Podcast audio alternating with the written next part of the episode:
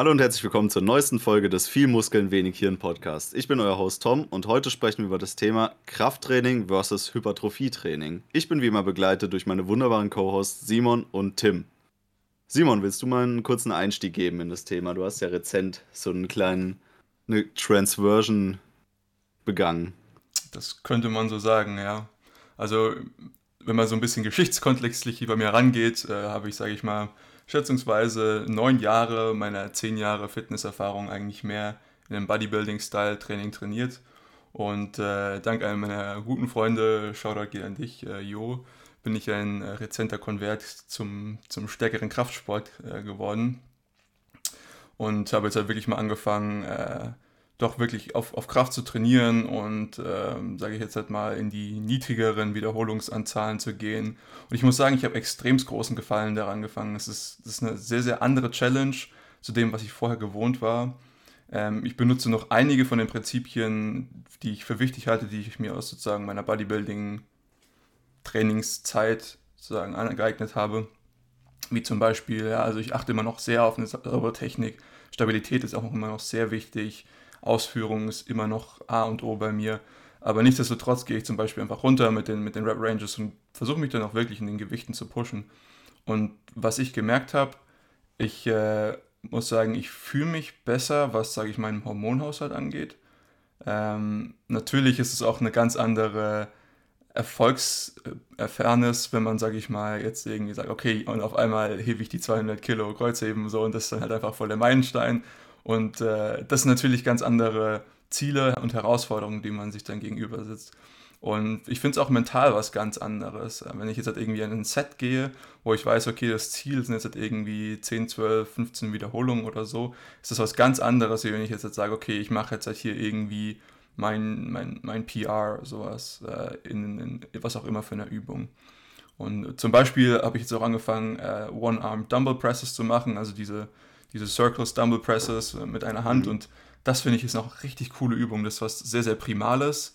Ähm, das ist auch irgendwas, was ich extremst angefangen habe zu genießen. Also diese wirklich primalen Bewegungen, sowas wie einfach einen Deadlift oder jetzt einfach ein, ein Gewicht über den Kopf zu stemmen, so und das halt einfach äh, super schwer. Äh, und äh, ja, deswegen, ich kann jedem nur empfehlen, der ansonsten, sage ich mal, eher in den leichteren Gewichtsklassen trainiert, auch mal versuchen, sich in einer anderen Gewichtsklasse zu, zu challengen. Das so ein bisschen meine Konversierung, ja. Aber ich glaube, wir haben ja auch andere bei uns, zum Beispiel den Tom, der mir da schon einiges an Vorsprung hat, richtig? Bei mir war das immer so ein, so ein Auf und Ab. Ich bin natürlich auch ganz klassisch eingestiegen in den äh, Kraftsport. Da habe ich erstmal so ein bisschen allgemein Fitnesstraining betrieben. Da wollte man einfach nur so ein bisschen auf Ästhetik gehen. Das war auch damals so der äh, Zeitgeist ein bisschen. So noch im Geiste der Zeus Generation damals unterwegs gewesen. Ein bisschen Men's Health Fitness gemacht. Und dann auch schon ziemlich schnell in Richtung ähm, so ein bisschen Bodybuilding-Ansätze integriert ins Training. Aber immer wieder unterbrochen mit Phasen, in denen ich eher so funktionelles Training gemacht habe. Also auch Richtung äh, ganz klassisches Krafttraining aus dem KDK oder halt auch ein paar Strongman-Ansätze. Das finde ich super spannend, dass du das irgendwie jetzt auch für dich entdeckt hast. Mit den äh, Circus Dumbbells. Ähm, ich wäre richtig gespannt, wie es bei dir abgeht, wenn du mal so in Richtung Farmers Walk oder so dich ausprobierst auch. Oder auch mal so richtig schwere Rack Pulls. Das, das sind alles Übungen, die machen ordentlich Spaß. Da kann man auch gut überladen.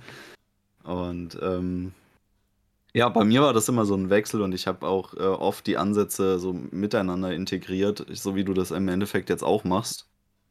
Insofern denke ich, es ist super spannend, mit dir darüber zu reden heute und äh, natürlich auch super spannend, was Tim jetzt dazu sagen wird.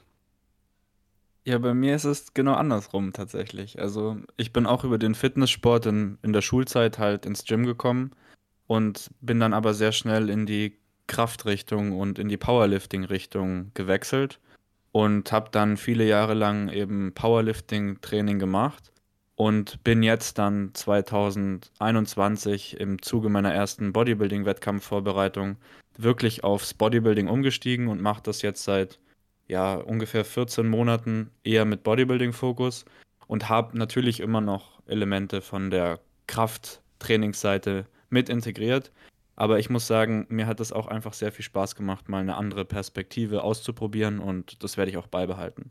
Ich denke auch schon mal, um das jetzt, um den allgemeinen Grundton für die Diskussion zu setzen, es gibt kein per se besseres System, sondern beide Systeme haben sehr große Vorteile und je nachdem auch sehr große Nachteile. Und ich denke, wenn man für sich persönlich rausfindet, wie viel von welchem System man theoretisch zumindest regenerieren kann und dann vielleicht auch praktisch regenerieren kann und wie viel man davon auch genießt, dann kann man sich da eigentlich in, in so einem Mittelweg immer recht gut zurechtfinden. Da gebe ich dir recht, ja. Also tatsächlich kommt es natürlich auch immer darauf an, was, was man gerade versucht zu erreichen. Ja? Also wenn ich jetzt, jetzt sage, ich habe jetzt, ich praktiziere zum Beispiel einen anderen Sport, ja, und möchte und muss dafür recht, recht stark sein, was weiß ich, ich bin jetzt ein American Football Spieler und dann bringt mir vielleicht eine Bodybuilding-Style-Trainingseinheit gar nicht so viel. Ähm, und natürlich gerade so am Überlegen, wo mir eine Bodybuilding-Style-Trainingseinheit jetzt in einem wirklich anderen Sport was bringen würde. Ich muss sagen. Am Strandurlaub in Mykonos. Richtig, richtig. Das sind so die einzigen Sachen, die mir jetzt spontan einfallen würden. Ähm, aber ja, nichtsdestotrotz, äh, natürlich, wenn man sozusagen diesen Ästhetikaspekt irgendwie fokussieren möchte, dann ist natürlich eine Bodybuilding-Style-Training äh, ist das schon vielleicht der richtige Ansatz. Ähm, aber ich glaube tatsächlich auch, dass so eine Kombination durchaus äh, von, von, von Vorteil ist. Also an sich verfolge ich zum Beispiel auch einen Zyklus zu sagen, okay, ich habe einen Zeitraum, da gehe ich extremst auf Technik, und versuche, manche Leute würden es als Deload manchmal bezeichnen und versuche wirklich meine, meine, meine Bewegungsabläufe reinzubekommen. Dann gehe ich in eine Power Phase und dann gehe ich vielleicht in eine, in eine Bodybuilding Phase von, von sage ich mal, einem Trainingsstil her. Und das ist tatsächlich ein Zyklus, den ich recht, für recht sinnvoll empfinde. Äh, und der ist tatsächlich auch gar nicht so getrieben von dem echt tatsächlichen Ziel, welches man versucht äh, durchzusetzen. Tatsächlich ist es so, dass ähm, viele der, der klassischen Hypertrophie-Trainingsansätze aus dem Bodybuilding ihren Ursprung im ähm, Powerlifting haben. Also wenn man jetzt mal dran denkt, das German Volume Training, also ein klassisches 10x10, also mehr Hypertrophie äh, geht schwer. Das ist dann schon sehr, sehr exzessiv betrieben. Und das zeigt aber auch, dass, dass diese Hypertrophiephasen sehr wichtig sind, auch, auch im äh, Powerlifting-Training, weil sie eine Basis bilden. Also es ist quasi das, das Fundament, das man baut, um spätere Kraftleistungen überhaupt erst erbringen zu können. Insofern hat ähm, Bodybuilding-Training eigentlich in allen leistungsorientierten Sportarten seine Daseinsberechtigung und macht durchaus Sinn, dass man sich mit der Materie, auch Hypertrophie, bisschen auseinandersetzt und das gut kennenlernt, was man da überhaupt erreichen möchte. Hm. Gut, wir hatten jetzt vorhin so ein bisschen darauf abgezielt, dass man nur mit einem einzigen Fokus auf Hypertrophie geht, also auf Muskelwachstum.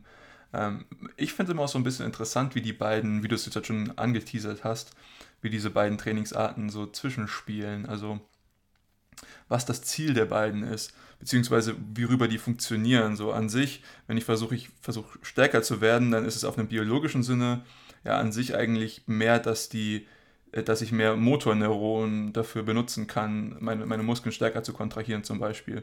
Das heißt, ich muss gar nicht mehr Muskeln haben, um stärker zu haben, äh, um stärker zu sein. Ich muss diese Muskeln nur stärker kontrahieren können. Natürlich, je größer der Muskel ist, desto, desto stärker werde ich auch, aber das ist sozusagen keine, keine notwendige Bedingung.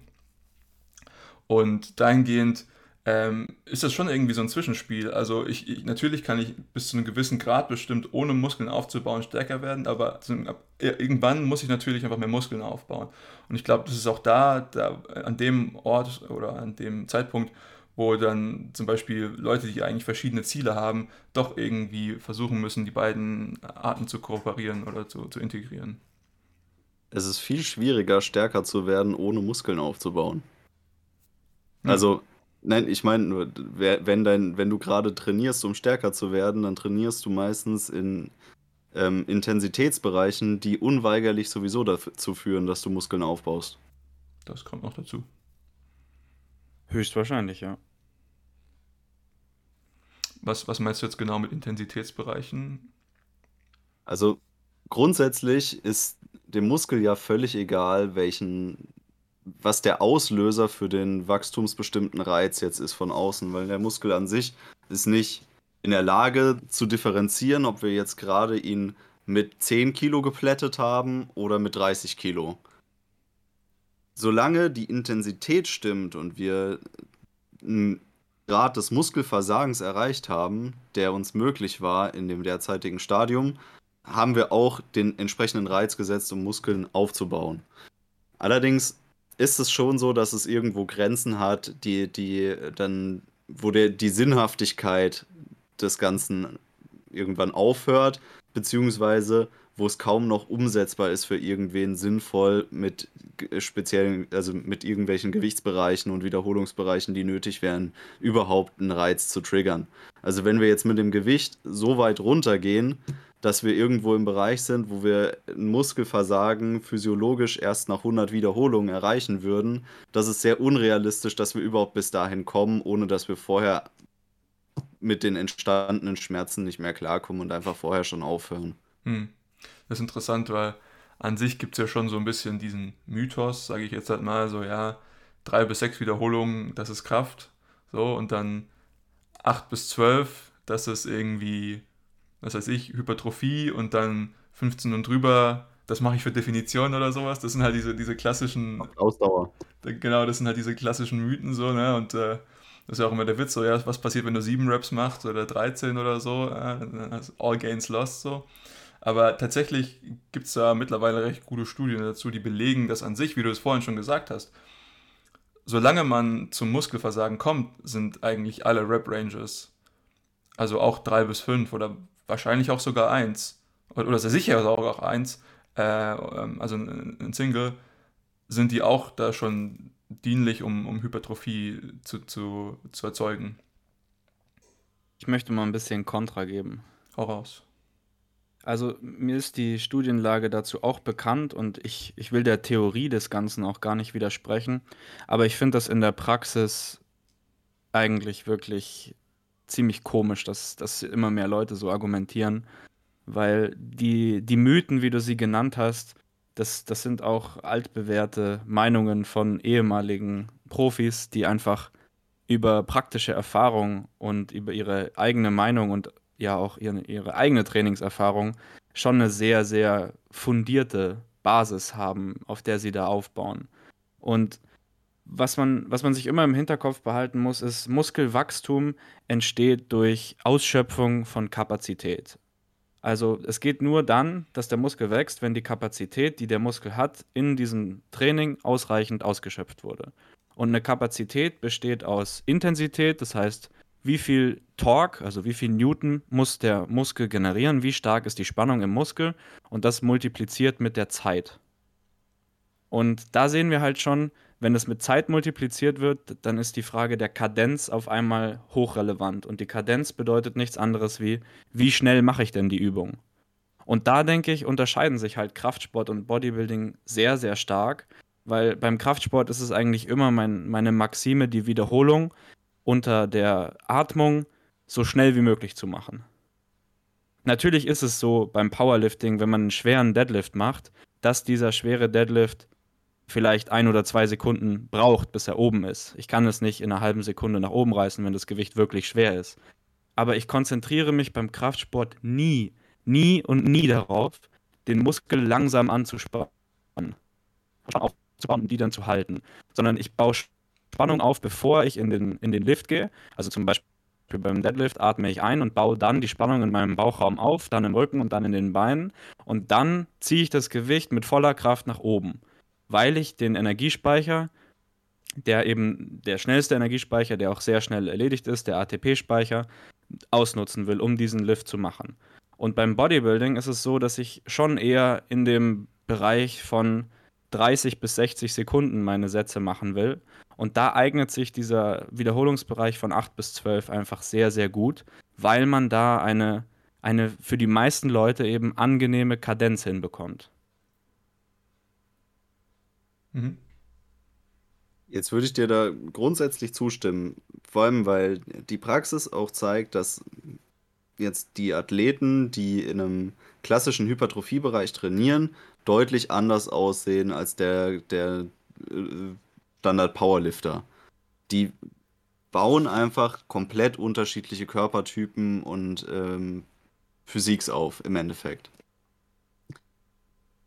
Jetzt ist es aber nicht so, dass jemand, der besonders gerne und erfolgreich auch Powerlifting trainiert, keine Muskeln aufbaut, sondern die, die Art des Muskelaufbaus ist vielleicht ineffizienter, weil sie auf anderen Prinzipien, auch anderen biologischen Prinzipien basiert, deutlich mehr über direkte Muskelschäden durch die ähm, mechanische Überlastung eigentlich geht.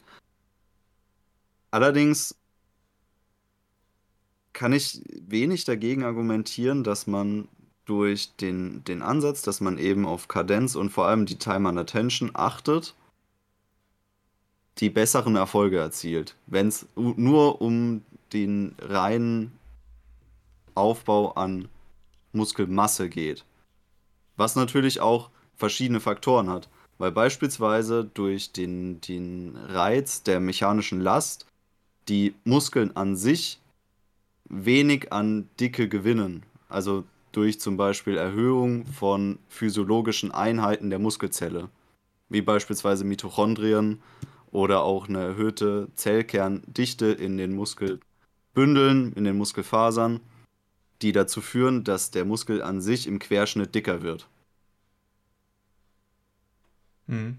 Ja, also um, um den Punkt noch, noch ein bisschen auszuführen, also es wäre theoretisch möglich, immer nur eine einzelne Wiederholung zu machen und das Gewicht immer weiter zu steigern und damit auch eine, eine Physik wie von einem Markus Rühl oder Ronnie Coleman aufzubauen. Das Problem, was wir in der Praxis aber haben, ist, dass irgendwann ein Punkt erreicht ist, wo das Gewicht einfach so schwer ist, dass die Gelenke nicht mehr mitmachen.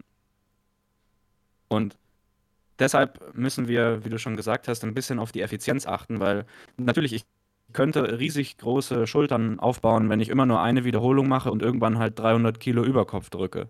Aber das wird mein Ellbogen und mein Handgelenk nicht mitmachen können. Und deshalb muss man sich halt überlegen, okay, wie verbinde ich die Ansätze?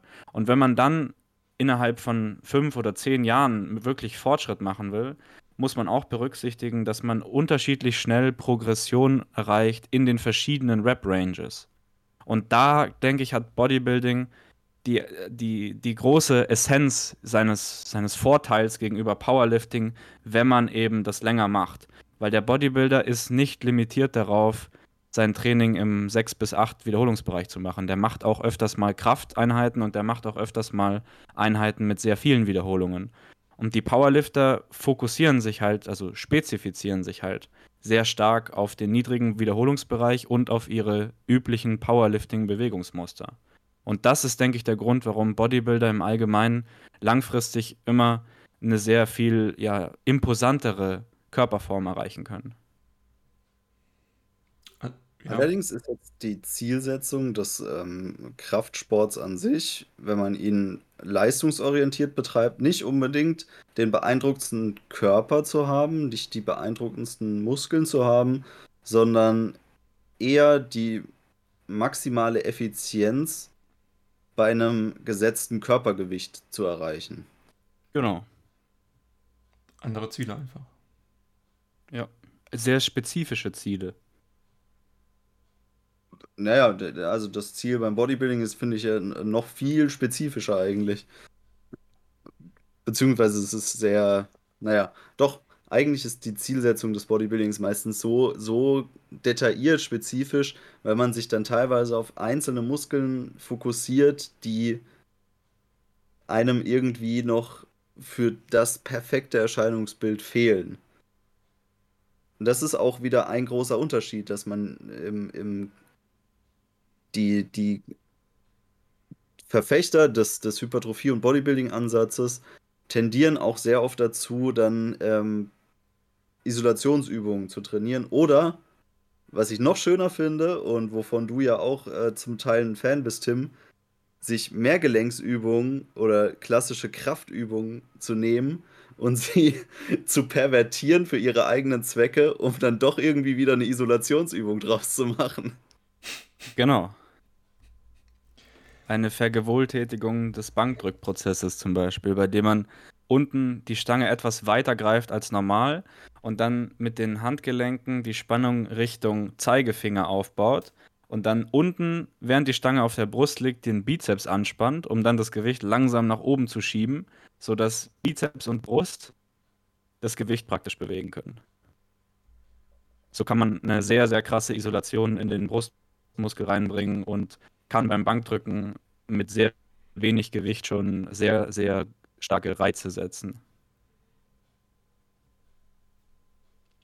Es war für mich vor allem interessant in der, in der Phase nach dem Wettkampf, ähm, wo ich natürlich vom Körperfett her sehr gering unterwegs war und sehr wenig gegessen hatte und deswegen mich auch einfach generell nicht gut gefühlt habe. Und so habe ich größtenteils dann mein, meine ja, Rückintegration sozusagen in den leistungsorientierteren Gymsport gestemmt.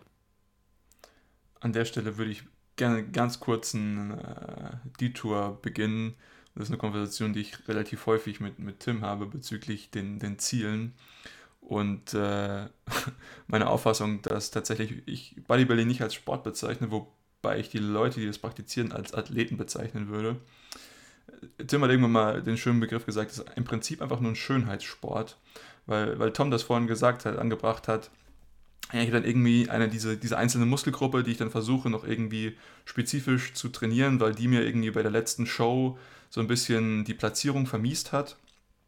Und dann sage ich, ah, okay, ja, das liegt jetzt halt irgendwie an meinen Schultern und die waren jetzt halt nicht rund genug oder groß genug und deswegen mache ich jetzt halt mehr Seitheben oder was weiß ich. Und das, das finde ich immer sehr, sehr interessant, weil vorhin haben wir gesagt, die Ziele in einem, in einem Kraftsport sind zwar, oder in einem, in einem Powerlifting-Style-Sport sind irgendwie spezifisch, okay, ich muss jetzt zum Beispiel so und so tief gehen und sowas. Ähm, oder ich hab, muss die und die Gewichtsklasse haben. Um, aber beim Bodybuilding ist es natürlich irgendwie noch ein bisschen anders, weil das finde ich da interessant. Das ist immer so, liegt alles im Auge des Betrachters. Ja? Also ich habe ja irgendwelche Leute, die dann mein Aussehen bewerten. So und dann sagen, ah, okay, ja, hm, hier ist jetzt irgendwie nicht genug Definition oder auch das heißt, du hast irgendwie diesen HGH-Gut, den man da manchmal bei den, äh, bei den Athleten sieht, ja, wo dann so der Bauch so ein bisschen raushängt, obwohl die ganzen Leute äh, recht wenig Körperfett haben. Und das, das finde ich an sich, ähm, sage ich mal, auf einer etwas höher gezogenen Ebene, wenn man so ein bisschen die beiden Sportarten anguckt, vielleicht auch ein bisschen Grund dafür, wieso die einzelnen Trainingsansätze derartig dann auch irgendwie sind. Ja. Ähm, aber das war irgendwie nur so ein bisschen so ein kleiner Einschub, den ich an der, an der Position nochmal irgendwie jetzt geben wollte, weil, weil Tom, du gerade da irgendwie nochmal drauf eingegangen bist. Aber deswegen finde ich es auch immer sehr interessant, wenn die Leute Bodybuilding als, als Sport bezeichnen. Bodybuilding ist Sport. Das ist äh, ganz klar. Thema Intensitätstechniken im Endeffekt. Die Kreativität, die Bodybuilding-Athleten aufgebracht haben, um den Muskel immer wieder zu überlisten, um, um Wachstum zu generieren, obwohl man eigentlich schon an der Grenze dessen trainiert hat, die, die es einem überhaupt noch erlauben, durch die Methoden, die einem zur Verfügung stehen, Wachstum zu generieren, das ist schon beeindruckend. Und gerade durch diesen, dieses Repertoire an Techniken und auch das Verständnis von Biomechanik und nicht nur Biomechanik, sondern auch Physiologie, würde ich schon sagen, dass, sind, dass das ein Sport ist und das sind auch echte Athleten. Ich gebe dir recht, das sind Athleten, aber ich finde, für einen Sport brauchst du klar definierte Regeln, anhand derer du das Spiel gewinnen kannst. Oder was auch immer der Wettkampf ist, an dem du gerade teilnimmst. Und das finde ich ist nicht gegeben im Bodybuilding, wenn du tatsächlich ähm, teilnimmst an einem Wettkampf. Naja, gut, das ist sehr im Wandel der Zeiten. Also klar, ästhetische Ziele findet man in vielen Sportarten relativ selten. Aber es ist doch schon sehr ähnlich wie beispielsweise beim, bei verschiedenen Turnsportarten, die auch olympisch sind. Da wird auch eine technische Ausführung im Zusammenhang mit einer Ästhetik bewertet.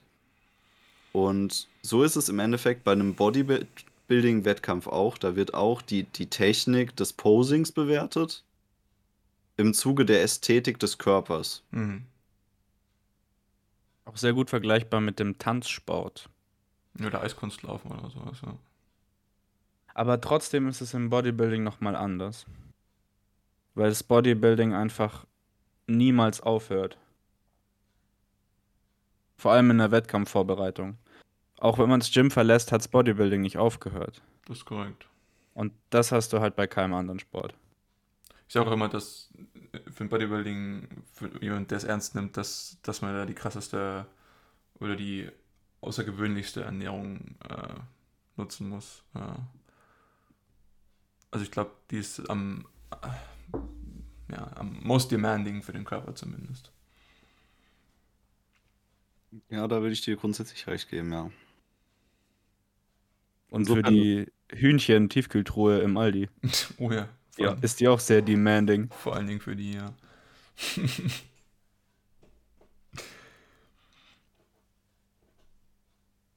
ja, aber wie gesagt, so viel nur zu, äh, zu den einzelnen, sag ich mal, Unterfangen als Sportart oder nicht Sportart, je nachdem, wie man da jetzt dran geht. Ähm, fand ich immer eine, eine sehr, sehr interessante Betrachtung.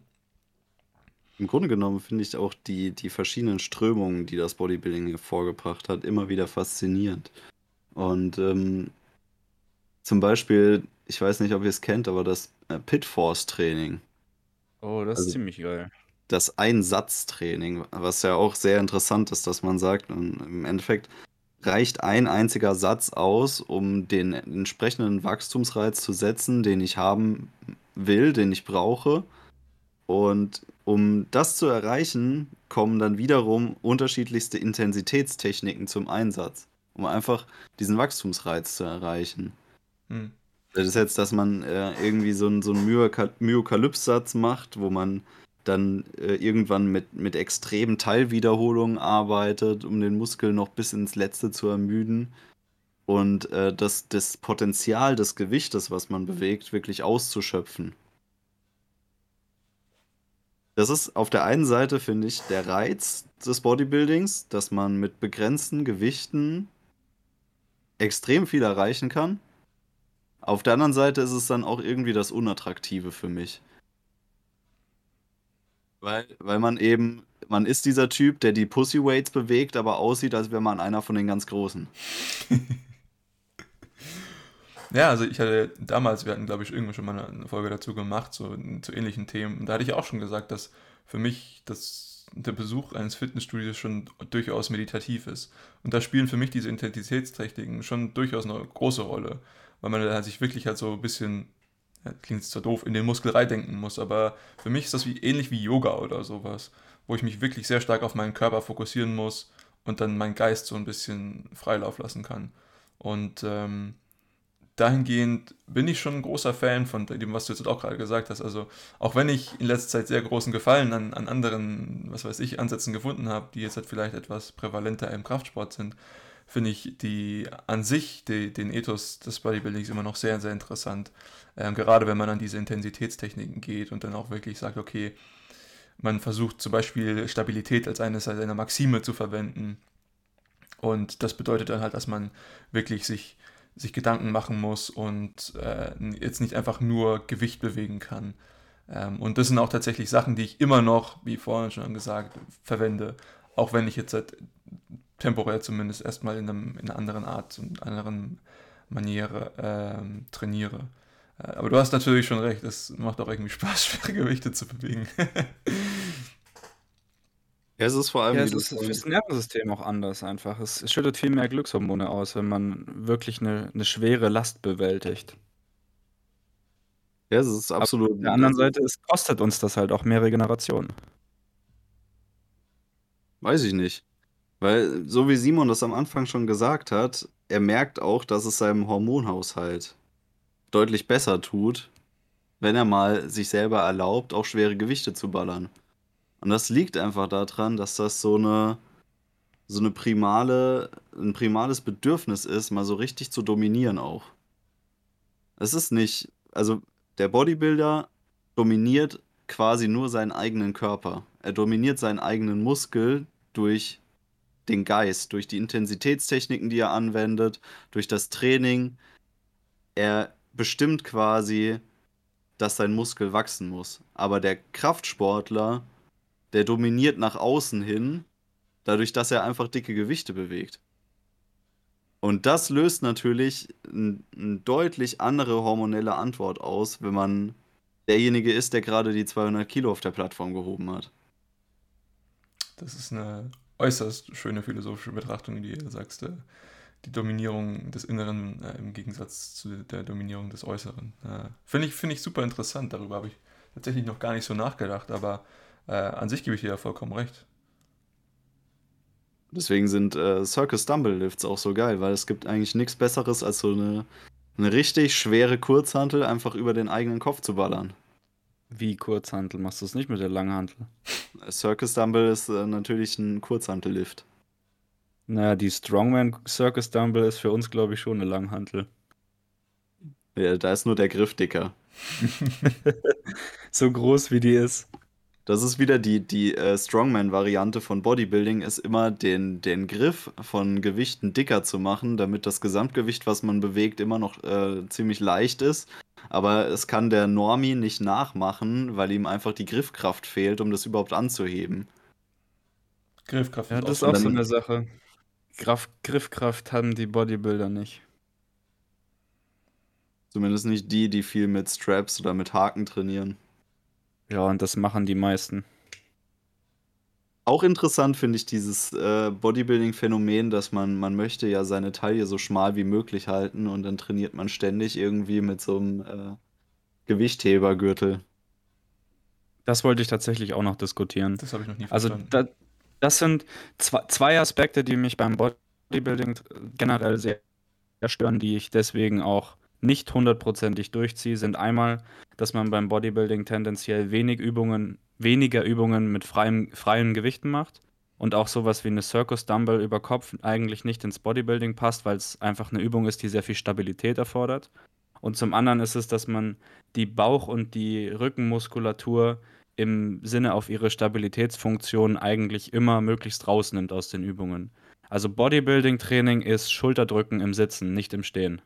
Und das ist ja. halt was auf Dauer, vor allem wenn man die ganze Zeit noch einen Gürtel trägt, das dafür sorgt, dass der Körper unten und oben extrem stark wird, aber die Mitte, dadurch, dass die Taille immer schön klein und schmal sein soll, fällt irgendwann hinten ab. Mhm.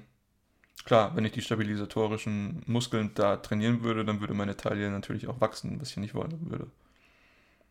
Zumindest bei der äh, Classic Physik. Also hm. in, in wirklich Pro Bodybuilding, da sehen die Leute sowieso teilweise so unförmig aus, dass das äh, auch die Mittelpartie nicht mehr irgendwie schmal gehalten wird. Wohl wahr. Das stimmt, also, ja. Jetzt so, so ein Kai Green oder so, das da, naja, sieht halt aus wie ein Kasten. Hm. Gut, das, das ist eine halt ganz andere Diskussion. Wissen, ob das dann noch schön ist. Ich wollte gerade sagen, also ich finde die, also sag ich mal, Evolution von dem, was als, äh, ja, als Stage Ready bezeichnet wird, heutzutage, naja, nicht mehr, nicht mehr ganz so das, also ich bin eigentlich mehr so der Fan von, was weiß ich, so einer Physik wie Kevin Leroney, wenn man dann schon wirklich auf der, in der höchsten Gewichtsklasse ist und jetzt halt nicht sowas wie ja, Big Ramy oder wie du es vorhin angesprochen hast, äh, Kai Green. Ja, also es ist ja jetzt äh, irgendwie eine neue Ära angebrochen mit äh, Chris Bumstead, dass jetzt wieder so diese, die, die klassische, die, die, ich sag mal, die, die Schwarzenegger-Physik eigentlich angesagt ist auf der Bühne. Mhm. Und groß ja. abräumen. Und das finde ich ist eigentlich auch eine wirklich gute Entwicklung. Sehe ich auch so. Ästhetisch gesehen. Ja, ja, also diese Massemonster, so interessant wie das war, ja, also wirklich Leute zu haben, die dann keine Ahnung, 300 Kilo und was weiß ich. Aber ästhetisch war das Ganze gar nicht mehr wirklich. In der offenen Klasse wird es trotzdem erstmal noch so bleiben. Aber da muss man halt auch wieder unterscheiden zwischen dem Bodybuilding im Profisport und dem Breitensport Bodybuilding, das getestet wird. Weil wenn ihr euch mal in den naturalen Ligen umguckt, dann seht ihr eigentlich selbst in den offenen Klassen ohne Gewichtslimit niemanden, bei dem man jetzt, wenn man ihn auf den ersten Blick sieht, sagen würde, okay, das ist zu viel. Und die meisten Zuschauer, denke ich, sind keine Profisportler in ungetesteten Ligen und deswegen denke ich, ist das für die, für die Leute an sich sehr viel interessanter, sich den naturalen Sport auf dem hohen Level mal vor Augen zu führen. mir persönlich wäre jetzt kein einziger Athlet da bekannt, der zu krass wäre. Das ist eigentlich ganz interessant, dass du es jetzt gerade ansprichst, weil ich wollte auch noch auf diesen, dieses Natural-Bodybuilding-Phänomen ein bisschen eingehen. Weil was ich sehr interessant fand, ist, dass der, der Trainingsstil im Natural-Bodybuilding komplett anders ist zum Profi-Bodybuilding im Endeffekt. Und im Natural-Bodybuilding sind zumindest meiner Kenntnis nach zum ersten Mal Ansätze des Powerbuilding aufgekommen und sehr, sehr erfolgreich gewesen bei Athleten, die dann auch Ja. platziert Ja. worden sind. Und äh, Powerbuilding, nur äh, kurzer Exkurs, ist ein Hybridprogramm im Endeffekt aus dem klassischen Krafttraining und Hypertrophie-Training. Und es scheint so zu sein, dass für Naturalathleten der Ansatz des Powerbuilding mit einer der besten ist, um wirklich einen ästhetischen Körper und auch einen, einen hohen Grad an Muskelmasse aufzubauen. Hm. Ich glaube, das, was ich gerade mache, würde sich auch am besten durch Powerbuilding beschreiben lassen. Ich kann mir aber auch tatsächlich ähm, vorstellen, dass das daran liegen könnte, dass so eine Art des Trainings vielleicht sogar zum Beispiel sowas wie Testosteron maximiert. Dadurch, dass du halt auch irgendwie Phasen hast, wo du wirklich schwere ähm, Compound Lifts wie, wie einen Kreuzheben hast oder wie einen, wie einen schweren Squat oder sowas. Und ich kann mir sehr gut vorstellen, dass allein wirklich dieses schwere Gewicht zu beheben, dann eine, eine Antwort des Körpers hervorruft, wo er dann zum Beispiel einfach mehr Testosteron freischütten muss. Und dann hast du halt auch einfach diese, diese Athleten, die dadurch wirklich groß werden können, obwohl sie an sich ähm, ohne, ohne Performance-Enhancing Drugs sich jetzt halt irgendwie da auf die Bühne stellen. Das ist einfach, weil du auf äh, natürliches ähm, Hodenwachstum setzt, statt äh, sie äh, unnatürlich zu verkleinern. Ja, ja. pff, Ich, ich denke aber, eine andere Sache spielt auch noch sehr groß mit rein. Und äh, das hatten wir in den vorherigen Folgen auch immer mal wieder angerissen. Und das ist die, die Progressionselastizität in verschiedenen Adaptionsbereichen.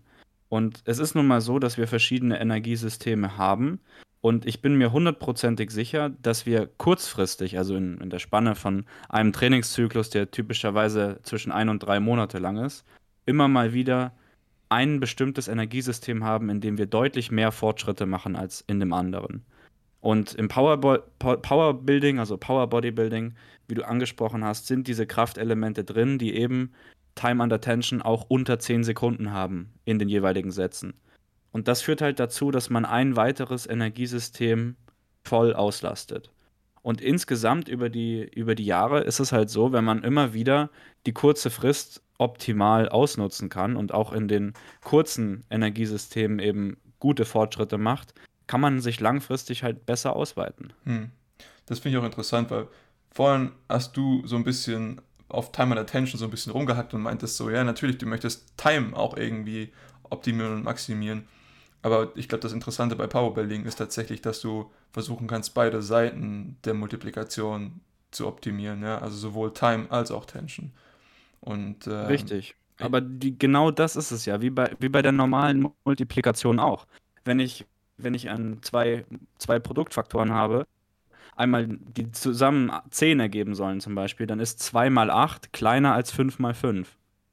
Und was aber das, das 5 mal 5 bedeutet, ist nicht, dass ich jetzt immer mittelmäßiges Gewicht und eine mittelmäßige Wiederholungsanzahl mache, sondern das bedeutet, dass ich hohes Gewicht mit niedriger Wiederholung mache, mittleres Gewicht mit mittlerer und leichtes Gewicht mit hoher Wiederholung, dass ich alles zusammen mache und so dann insgesamt mittel unterwegs, im Mittel unterwegs bin, ohne dass ich jetzt explizit nur mittelmäßig trainiere. Hm. Das, ist, äh, das schlägt ungefähr in dieselbe Kerbe wie die ähm, beliebte Diskussion Cardio is killing your gains. Eigentlich äh, sorgt Cardio dafür, dass du langfristig gute Gains machen kannst. Obwohl Studien ergeben, dass du durch Cardio beispielsweise deine Lower Body Strength ähm, minderst. In erster Funktion. Aber durch die, die wiederum langfristige Betrachtung der Integration von Cardio in Krafttraining wird sich ergeben, dass du durch Cardio effektiv länger und nachhaltiger Gains machen kannst.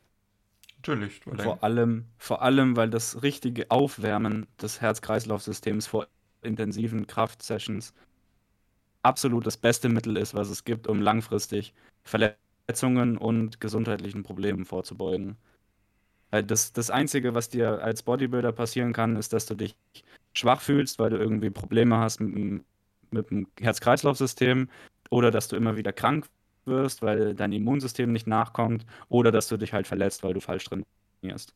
Und wenn du dich wirklich gut aufwärmst und dazu gehört halt eben auch ein paar Minuten aufs Laufband joggen oder auf dem Crosstrainer oder Fahrradfahren oder was auch immer, dann bist du einfach wesentlich weniger anfällig. Mhm. An dem Punkt würde ich gerne tatsächlich nochmal auf ein Thema zurückkommen, was wir vorhin angerissen hatten, und das ist nämlich die Erholung. Ähm, weil ich fühle mich so, wenn ich jetzt das vergleiche, als dass ich doch tatsächlich bei diesem stärker kraftfokussierten Training mehr Erholung brauche. Also früher war das für mich kein Problem, dreimal die Woche eine Beinsession zu fahren. Ich weiß nicht, ob ich das jetzt in dem Art oder der Art und Weise jetzt halt hier so tatsächlich durchziehen könnte. Ja? Also zumindest nicht mit dem Fokus auf, auf die Kraft so, weil die, das merke ich, dass das fällt mir irgendwann weg. Von daher glaube ich schon, dass Würde, man würde ich mehr dir auch nicht empfehlen. Erholung braucht, oder? Definitiv, aber das bedeutet auch wieder, dass das Training eben intensiver war. Es ist auch tatsächlich so, dass man ähm, oftmals die Überlastung oder die, die maximale Auslastung des zentralen Nervensystems umgeht durch ähm, Hypertrophietechniken, weil eben die Nerven nicht so intensiv feuern müssen dann ist die Gesamterholungszeit, die Regenerationsphase natürlich kürzer, weil man muss eigentlich nur die muskulären Schäden beheben, aber keine Anpassungen des Nervensystems müssen stattfinden. Während wenn man sich mal sein zentrales Nervensystem ordentlich geplättet hat, weil man überladen hat, wird man feststellen, das braucht schon ein paar Tage, bis das dann wieder einsatzbereit ist. Definitiv. Und dann spielen hier wieder Sachen natürlich eine, eine, Rolle, wie zum Beispiel Optimierung von Schlaf und Ernährung und mit denen man das dann wieder, sage ich mal, etwas ja, beschleunigen könnte oder beschleunigen kann, definitiv, also das merke ich auch. Ähm, aber das ist dann auch interessant, dass es dann eine umso wichtigere Rolle spielt. Also ich gerade, gerade was, was so an die Regeneration des Nervensystems geht, da ist Schlaf, glaube ich, das, das A und O, oder? Schlaf und natürlich auch ab und zu mal eine Deload-Phase. Das ist unumgänglich, wenn man im wirklichen Krafttraining Erfolge erzielen will, bevor man wirklich peakt, auch ein Deload zu machen. Und, Und sowas tatsächlich auch drei bis viermal im Jahr mindestens. Ich wollte gerade sagen, haben wir hier irgendwie Instruktionen oder praktikable Tipps? Wahrscheinlich jetzt auch für mich, weil ich kann mir vorstellen, ich mache das Ganze jetzt so seit gut zweieinhalb, drei Monaten und ich glaube, ich fühle mich so ein bisschen, als könnte ich sowas gebrauchen? Grundsätzlich, äh, es gibt wieder tausend Ansätze und alle funktionieren so ein bisschen, alle funktionieren aber auch so ein bisschen nicht. Aber es ist ganz gut, wenn man ähm, mit einem Hypertrophie-Block einsteigt, dann ein Kraftblock folgt, dann baut man eine Deload-Phase ein. Meistens reicht eigentlich schon eine Woche Deload, bevor man dann wirklich versucht, das Ziel zu hitten in der letzten Woche. Das ist dann die Peaking-Woche, dass man, auf das man zutrainiert hat, im Endeffekt. Okay, ja, in dem Fall würdest du jetzt sagen, wenn du Block meinst, ein Block ist entweder vier oder also zwischen vier und sechs Wochen, typischerweise. Ja. Mhm. Und wie würde Also wir sprechen hier von, von insgesamt 10 bis 14 Wochen pro, pro Zyklus, insgesamt Makrozyklus. Mhm. Wie würde so ein, eine Deload-Woche aussehen? Also würde ich dann eigentlich mehr wieder wie ein reguläres Hypertrophie-Training fahren oder ist es dann einfach immer noch ähm, ja, andere Rep-Ranges oder was ist mein, mein Ziel hier? Es, es wäre sehr stark dem ähnlich, was du vorhin beschrieben hast, als die Phase, in der du dich auf deine Technik fokussierst.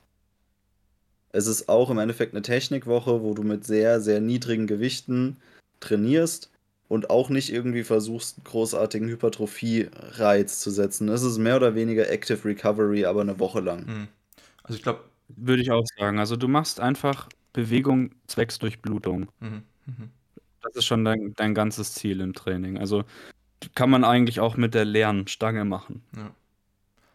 Dann würde ich, glaube ich, sagen, dass eine der wichtigsten Sachen dabei ist, nicht ans Muskelversagen zu kommen, richtig? Ja. Okay. Definitiv. Ja.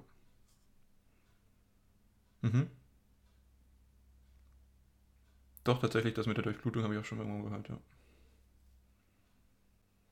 Ja, da kann man tatsächlich auch so also im im Deload kann man auch tatsächlich so Späße machen, wie einfach mal die die leere Stange beim Bankdrücken einfach mal 50, 60 Wiederholungen zu machen, so dass es nicht brennt, aber so, dass es halt wirklich gut durchblutet.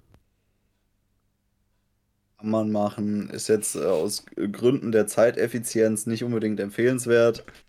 Ja gut, was heißt Zeiteffizienz im Deload? Ich meine, im, im Deload-Training, was machst du da groß in einer Einheit, ja? Da trainierst du ja eh nur 60 Minuten, dann machst du halt deine 5, 6 Arbeitssätze und dann gehst du wieder.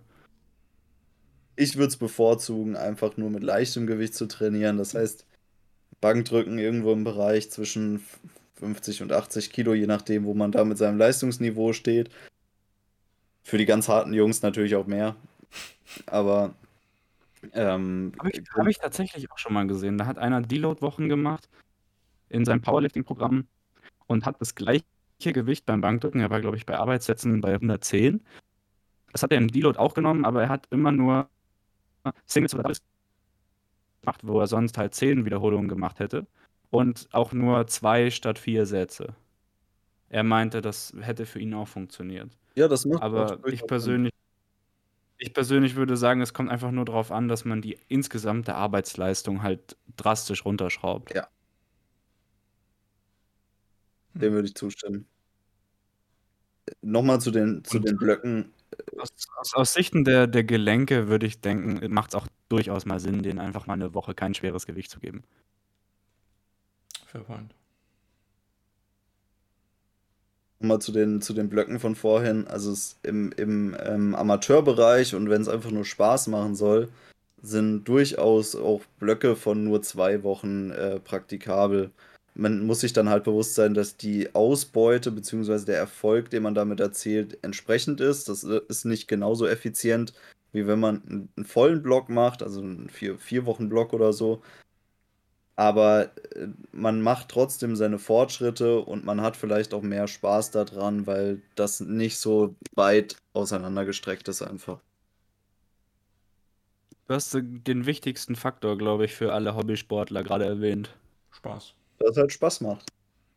Ja, weil letzten Endes, egal ob Kraftsport oder Bodybuilding, wirklich, wirklich gut wirst du darin nur, wenn du es zehn Jahre machst. Und zehn Jahre sich irgendwo durchzuquälen, ohne dass man damit dann sein Geld verdient, ist, glaube ich, also selbst wenn man es schafft, ist das, glaube ich, nicht lohnenswert. Gut, ich habe jetzt halt auch keine Wettkampf- oder professionellen Ambitionen hier. Also bei mir ist es tatsächlich auch noch Sport, äh, Sportspaß. Ähm, aber nichtsdestotrotz, man kann ja auch versuchen, da so ein bisschen das Optimum rauszuholen. Und ich glaube, auch da kommt es auch irgendwie noch ein bisschen darauf an, was einem jetzt natürlich Spaß macht. Ja, ob man sozusagen Spaß daran hat, sich an seine Grenzen zu pushen oder ob man einfach ein bisschen Spaß hat, so ein bisschen Gewicht durch die Gegend zu werfen und so, ja, so ein bisschen doof im, im Gym rumzuhampeln. So. Aber ja, nee, gebe ich, geb ich euch vollkommen recht, ja. Beides vollkommen legitim, solange genau. man halt genau. auf, auf einigermaßen Sicherheit achtet, nicht, dass meine Krankenkassenbeiträge wieder steigen. Da gibt es schon auch so Patienten, die, die mit dem Gewicht rumhampeln, ein bisschen, bisschen zu sehr auf den Spaß achten. Hm.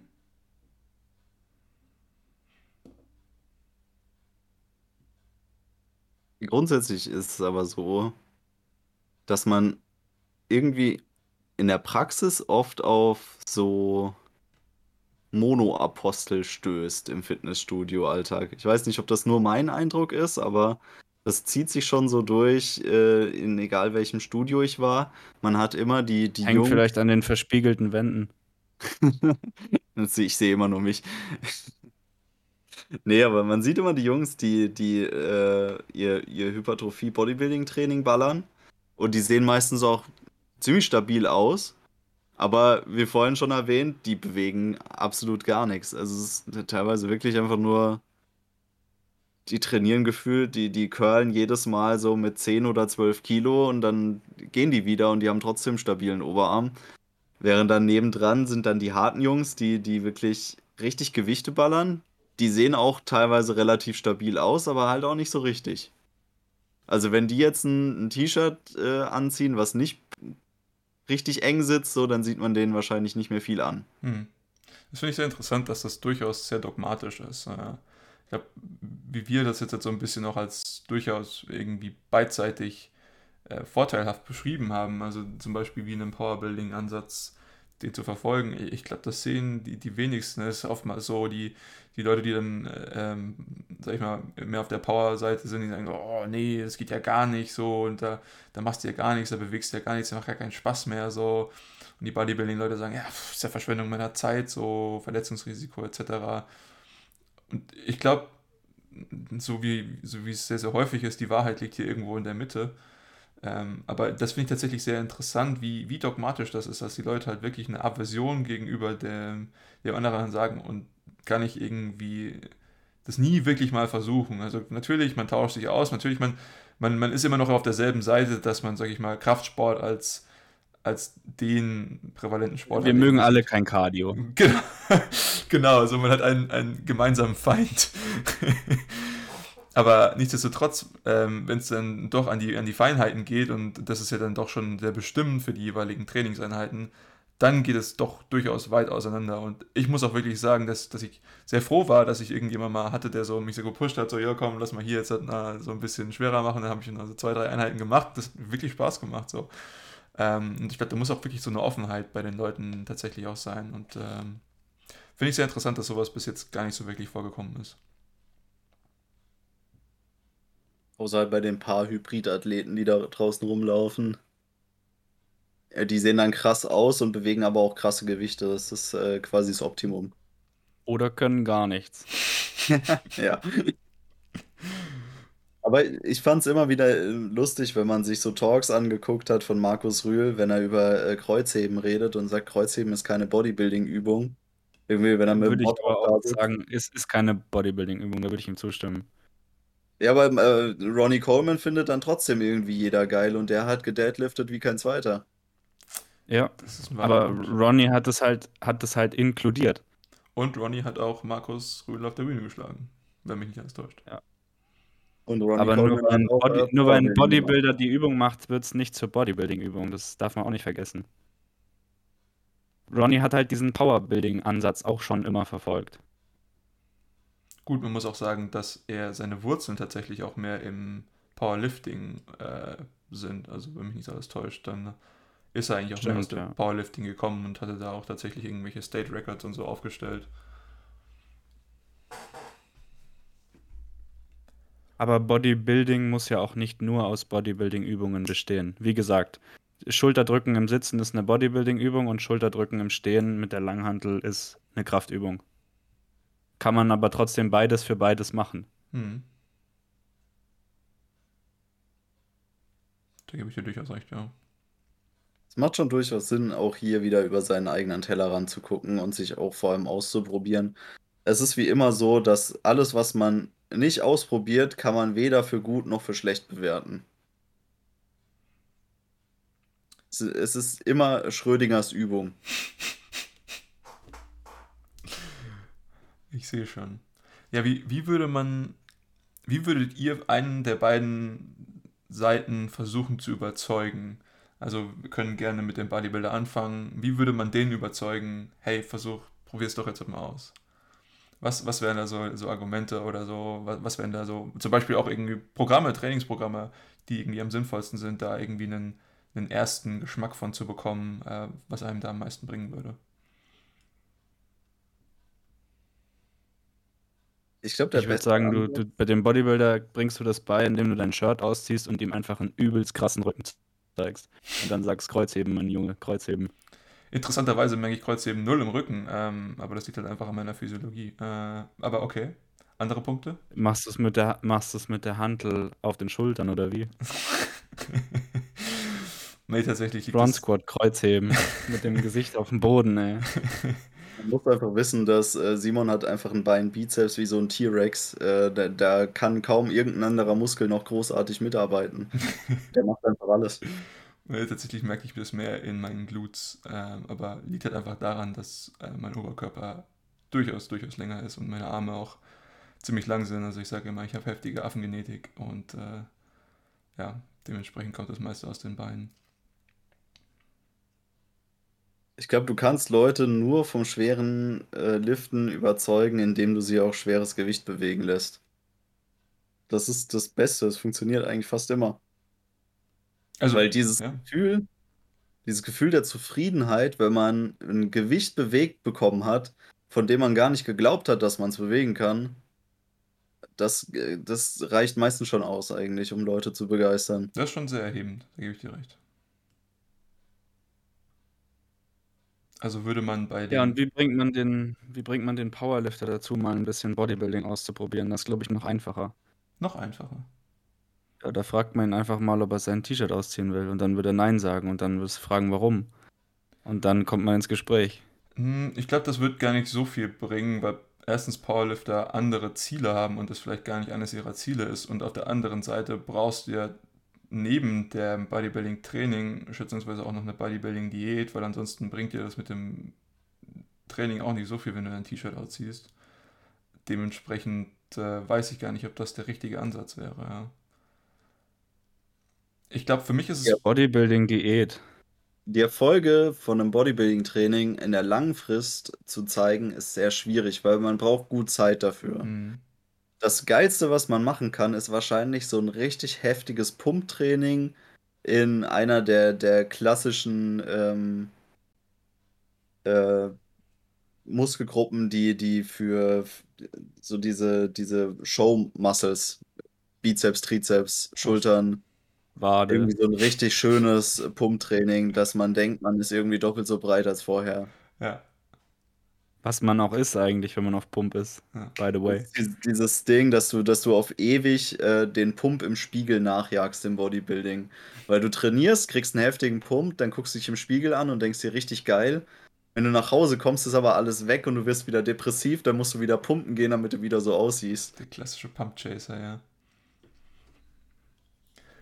Okay, ja, also für mich ist tatsächlich auch vielleicht tatsächlich so ein bisschen die Vermittlung, so ein bisschen Körpergefühl zu bekommen. Natürlich ist das jetzt halt so ein bisschen wischiwaschi, ne? Also du, das, damit wirst du jetzt niemanden in, in, einer Session überzeugen können, glaube ich. Das ist auch, da müssen die Leute auch so ein bisschen empfänglich dem gegenüber sein.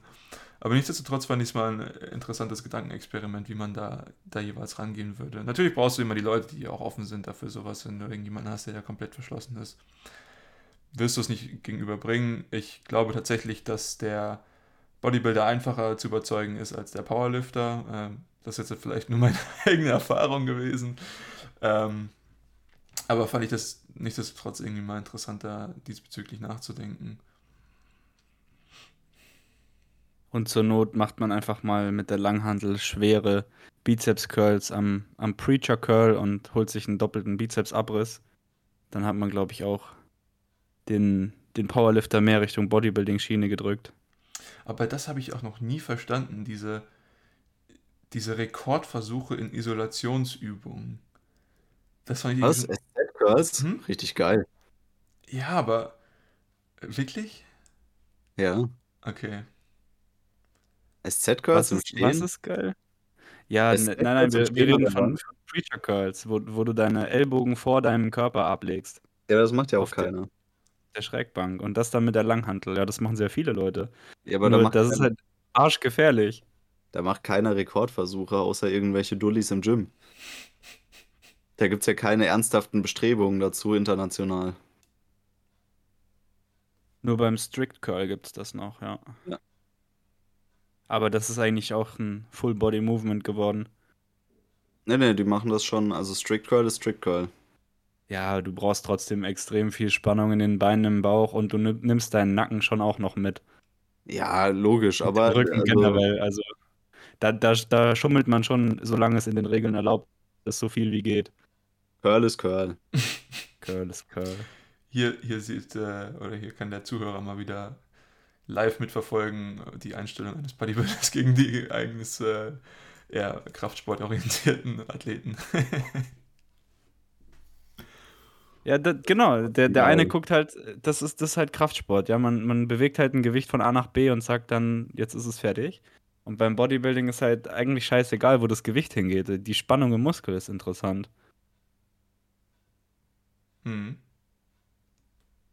Ja, äh, also sehe seh ich ganz genauso. Also früher war mein Maxim immer so ein bisschen, an sich sollte es mir egal sein, ähm, was für ein Gewicht ich bewege, weil der Muskel weiß nicht, was Gewicht ist, der Muskel kennt nur Spannung, wie wir das die ganze Zeit irgendwie sagen, zu propagieren. Und dann war es mir früher egal, ob ich eine 100 Kilo Hantel jetzt gedrückt habe oder eine Besenstange. Ähm, aber ja. 50 Kilo pro Seite drauf. das muss schon eine sehr stabile Besenstange dann sein, die du da hast, mein Guter. Naja, oder du bist halt sehr risikotolerant. naja, aber haben wir das nicht schon erörtert, dass das die, die Bodybuilder vielleicht nicht ganz so sind? Das stimmt, ja, aber es ist schon. sind eher Warmduscher, das stimmt schon. Es ist schon so ein bisschen Überheblichkeit auf beiden Seiten. Die einen sind überheblich, weil die anderen kein Gewicht bewegen und die anderen sagen so, ja, du hast den Muskel aber gar nicht verstanden und du führst ja sowieso alles scheiße aus. Aber ich glaube, das ist ein fundamentales Missverständnis der Ziele Dann anderen. kommen die Crossfitter und beweisen, dass alle falsch liegen. okay, das haben wir jetzt, glaube ich, bewusst nicht angesprochen, diese ganze Episode. Aus gutem Grund. Im, Im Endeffekt sind sich aber trotzdem alle einig, dass äh, Sumo-Kreuzheben Cheaten ist. Huh, da hast du jetzt, äh, glaube ich, eine Tautologie geworfen, ja. Ähm, ja, Sumo, das Sumo nicht. Sumo-Kreuzheben ist ja auch kein Kreuzheben, sondern Sumo-Kreuzheben. Heißt ja schon anders. Das erklärt doch schon alles. Ja, aber tatsächlich äh, kann ich jetzt den Standpunkt eines Crossfitters gar nicht beurteilen. Da bin ich komplett raus. Crossfitter sind Hybridathleten, die gar nichts richtig machen. Das sagst du jetzt so. Ähm, ich würde es nicht verneinen, ich würde es aber auch nicht bejahen. Also. Crossfitting ist. Du würdest es exzessiv unterstützen. ist eine, ist eine, eine schöne, ähm, ein schönes Bild unseres Zeitgeistes für die Generation der Unentschlossenen. Das äh, zeigt irgendwie, dass es einen eine großen Teil der Bevölkerung gibt, die irgendwie alles gerne machen würden und das auch versuchen. Und was dabei rauskommt, ist, dass du irgendwie alles so ein bisschen kannst, aber auch so ein bisschen nicht. Mhm. Jack of all trades, master of none. Und dann haben sie halt auch äh, dann so, ein, so eine ähm, Disziplin daraus gemacht und haben gesagt, naja, wir sind Universalathleten, wir müssen alles so ein bisschen können. Prinzipiell auch keine schlechte Idee. Nö, das ist ja, das hat seine Daseinsberechtigung. Aber olympische Lifts auf Zeit zu machen, ist halt, das, das sind wir wieder bei der Krankenkassenrechnung. Ja, also tatsächlich, das Verletzungsrisiko ist schon durchaus höher. Und auch wenn das Ganze ein Meme ist, ich glaube, da ist schon sehr viel Wahrheit dran. Naja, wenn du mit dem Verletzungsrisiko ungefähr so hoch bist wie der Fußballer, dann wird es langsam bedenklich. Mhm. Das ist auch so ein Sport. Ich finde Fußball, ich habe es als Kind auch, glaube ich, zehn Jahre lang gespielt. Das, das macht richtig Spaß, aber du hast so oft irgendwas, das ist Wahnsinn. Also wirklich. Es gibt eigentlich kein Fußballtraining, wo man danach nicht irgendwo sagt, okay, da tut es jetzt eine Woche lang weh.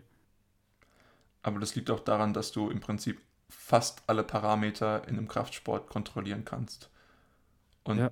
du kannst, du sagst, okay, ich habe mein perfektes Setup, so bevor ich jetzt halt irgendwie das Gewicht bewege, stabilisiere ich alles und ich, ich weiß schon, in welchem Winkel irgendwelches Gelenk sein wird, wenn es dann soweit ist. Und, und im Fußball, so, da, da kann so viele Sachen passieren, das geht alles so schnell und dann hast du noch den Faktor, dass du gegen irgendwelche anderen Leute und mit anderen Leuten irgendwie diesen Sport ausführst. Und, und dann ist es ja klar, dass halt irgendwas passiert, was du nicht vorhersehen kannst und dann verletzt du dich.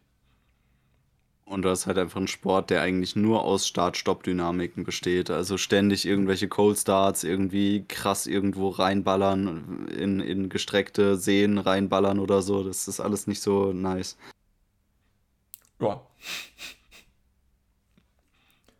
An sich finde ich es auch, viele Leute sagen immer so, ah, schwer heben und, oder, oder Bodybuilding auch an sich oder was weiß ich. Ist es nicht immer so richtig sch schlimm für den Körper und für die Gelenke und die Sehnen und hast nicht gesehen? Und ich würde tatsächlich genau das Gegenteil behaupten. Ich glaube, das ist einer der besten Sportarten oder Ansichtsweisen für Übersport, die man, sage ich mal, seiner langfristigen Gesundheit irgendwie aussetzen kann, oder? Auf jeden Fall. Für alle, die es interessiert, guckt euch mal auf Arte die Doku an über gesund und lange Leben mit Bodybuilding im Alter. Da gibt es einen Beitrag aus Südkorea von Arte. Die haben da eine Frau gezeigt, die ist Bodybuilderin und die ist Mitte 80. Die sieht mindestens 30 Jahre jünger aus, als sie ist. Und die ist, seit sie Bodybuilding macht, die macht das irgendwie 15 Jahre oder so, fitter als davor. Obwohl sie nicht mehr 70, sondern jetzt dann über 80 ist. Und das denke ich, wenn das schon bei Frauen in dem Alter funktioniert, ist, denke ich, Beweis genug.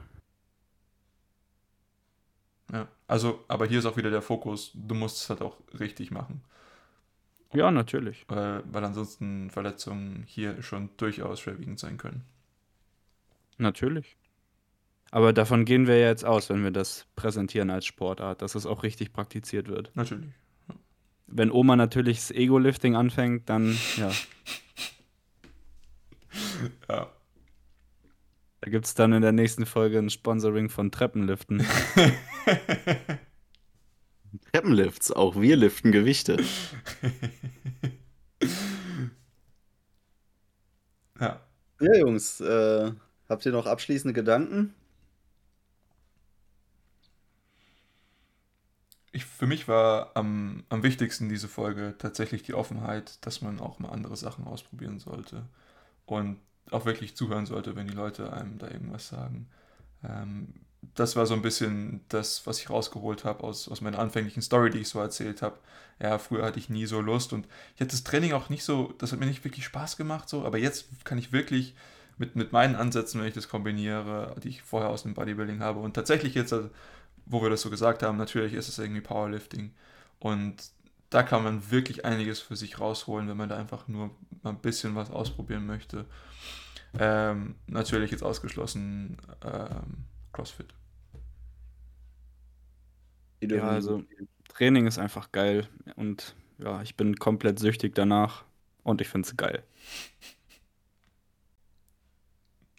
Ich finde es schön, dass ähm, gerade Hybridathleten immer so große Erfolge auch erzielen können, wenn man Ansätze kombiniert und wenn man anfängt, Systeme holistischer zu betrachten als viele ähm, verbohrtere Ansichten das davor gemacht haben. Und das lässt sich auf so viele Bereiche des Lebens übertragen. Und insofern schließe ich mich da Simon komplett an, dass man eben diese äh, Offenheit und auch den, die, die Freude am Experimentieren zelebrieren sollte. Und das eigentlich jeden Tag und in jedem Training, wenn es geht. In diesem Sinne, ich bedanke mich sehr für das Gespräch mit euch und äh, ich bedanke mich auch bei den Zuhörern und für ihre Zeit. Wir wissen das wie immer zu schätzen.